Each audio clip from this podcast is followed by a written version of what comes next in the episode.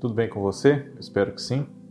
Eu sou o Fábio Costa e esse é mais um In Memoriam aqui no canal do Observatório da TV no YouTube, o programa no qual nós recordamos figuras marcantes da nossa televisão, muitas delas da teledramaturgia, que infelizmente não estão mais entre nós.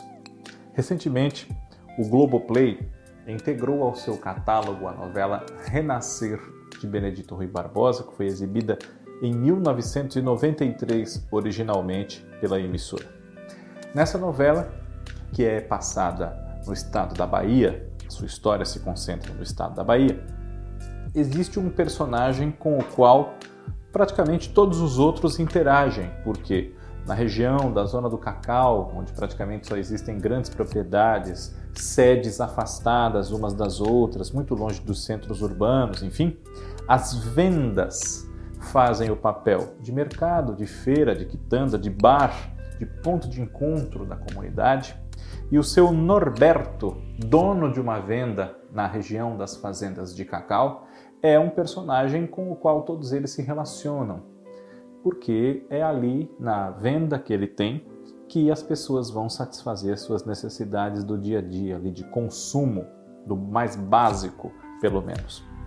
Em Renascer, quem vivia o seu Norberto era o Nelson Xavier, um saudoso, talentoso ator que faleceu em 2017, no dia 10 de maio, com 75 anos de idade. E agora, em 2021, completaria 80 anos, se vivo estivesse, no último dia 30 de agosto. Ele nasceu em 1941, aqui na capital de São Paulo, e o seu falecimento em 2017 ocorreu na cidade mineira de Uberlândia.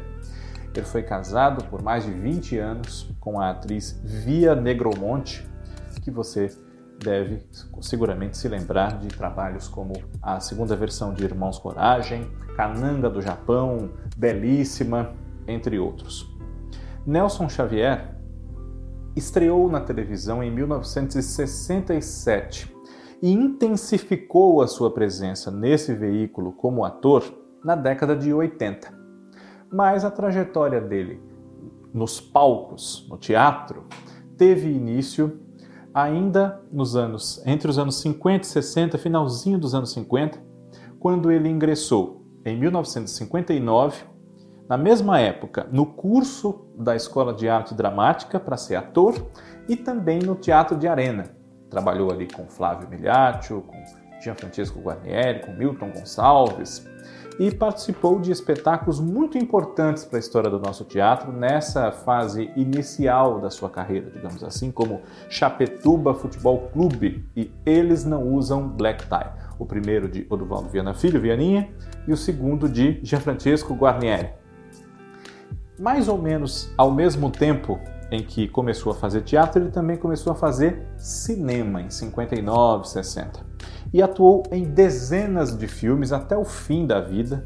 Um filme, ironicamente, embora não de propósito, intitulado A Despedida do cineasta Marcelo Galvão, salvo engano da minha parte, foi lançado já no fim da vida do Nelson e não foi o último filme que nós podemos acompanhar com o ator, mas ajudou eh, a gente a superar a tristeza da perda dele, justamente por esse eh, contexto que o filme trata. É um senhor de bastante idade que está próximo da morte realmente e quer ter últimos momentos de grande felicidade, de grande sensualidade, até com uma moça da qual ele gostava muito, que era a Juliana Paz, nesse filme.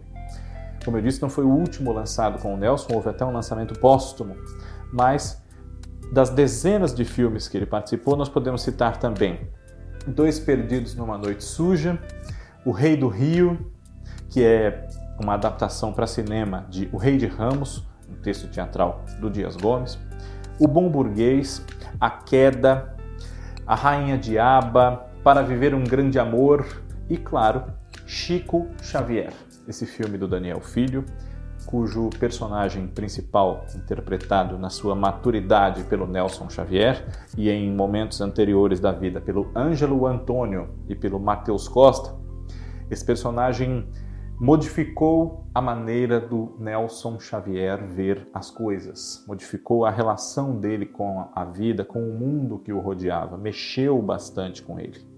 E na televisão, como eu disse, ele estreou em 67, interpretando um personagem pequeno, coadjuvante, na novela de Jeanette Claire, Sangue e Areia, mas em 73 interpretou seu primeiro personagem que a televisão deu e que rendeu reconhecimento na rua, o público falando muito com ele, etc., que foi João da Silva, personagem homônimo de uma novela produzida pela TV Educativa, quando ela ainda nem tinha o seu canal próprio de televisão, então essa novela era exibida pelas emissoras comerciais em vários horários, foi reprisada muitas vezes ao longo de cerca de 10 anos a partir de 73. E o João da Silva era um retirante nordestino, um migrante, que queria tentar uma vida melhor no Rio de Janeiro. E a partir dessa história dele, a novela do Lorival Marques transmitia noções de diversos assuntos, conhecimentos gerais, matemática, história, geografia, português, enfim, e servia como preparatório para os supletivos de alunos que por qualquer motivo tivessem se afastado da escola e já eram adultos. Depois disso, a partir dos anos 80, na TV Globo e também na TV Manchete, ele teve papéis muito significativos em vários trabalhos, novelas e minisséries, como Lampião e Maria Bonita, que foi a primeira de todas, de Agnaldo Silva e Doc Comparato, na qual ele viveu com Tânia Alves, esse casal título, Lampião e Maria Bonita. Também foi um personagem muito forte para ele e muito forte para a teledramaturgia. Ele todo paramentado, caracterizado como Lampião, passava como tal, de fato, para é, pessoas naquela época já bastante idosas, mas que haviam conhecido Virgulino Ferreira da Silva de verdade, o verdadeiro e original. E também esteve em outras minisséries, como por exemplo Riacho Doce, em 1990, como Capitão Laurindo, que queria porque queria se casar com a menininha de 17 para 18 anos, a Dora, que era a Juliana Martins. Havia ficado noivo dela quando ela ainda era criança. Comprou-a praticamente do seu pai, o Felício, salvo erro meu, que era o Sebastião Vasconcelos. E também participou de O Pagador de Promessas, em 1988, de Dias Gomes, no papel do Bonitão, que no cinema, quase 30 anos antes, foi interpretado por Geraldo Del Rey. Entre as novelas, Nelson Xavier também fez dezenas delas e teve momentos bastante interessantes em Voltei para Você, como o Zelão, braço direito, grande amigo do Serelepe, o Paulo Castelli, entre 83 e 84 também viveu Fortunato, grande amigo e pau para toda obra na vida do, do Valdomiro Cerqueira, que era o José Wilker, em Suave Veneno, do Agnaldo Silva, em 99. Foi o Seu Bento em Salsa e Merengue, de Maria Carmen Barbosa e Miguel Falabella, em 96. Sebastião, irmão de Maria do Carmo, Susana Vieira, apaixonadíssimo pela sua patroa, Dona Josefa, a Marília Gabriela, em Senhora do Destino, novela de 2004 outra do Agnaldo Silva. Foi o Queiroz, delegado de Resplendor em Pedra sobre Pedra, de 1992. Foi outro delegado, o Joel, em Hipertensão, da Ivani Ribeiro, em 86 para 87. Na sua passagem pela TV Manchete, foi o Caveirinha, em Cananga do Japão, de 89. Participou de A História de Ana Raio e Zé Trovão, entre 90 e 91, com um papel muito importante do Leopoldo Cangerê, o vilão da história, ao lado da Dolores Estrada, que era a Tamara Taxman, a grande vilã, é, nessa novela do Marcos Caruso e da Rita Buzar, Cananga do Japão, do Wilson Aguiar Filho.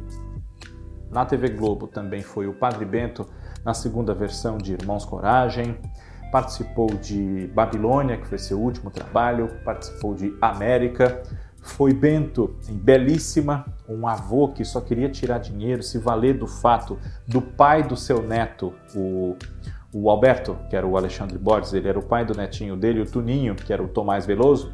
Ele só queria tirar vantagem do fato desse menino ter um filho, aliás, desse menino ter um pai tão bem de vida.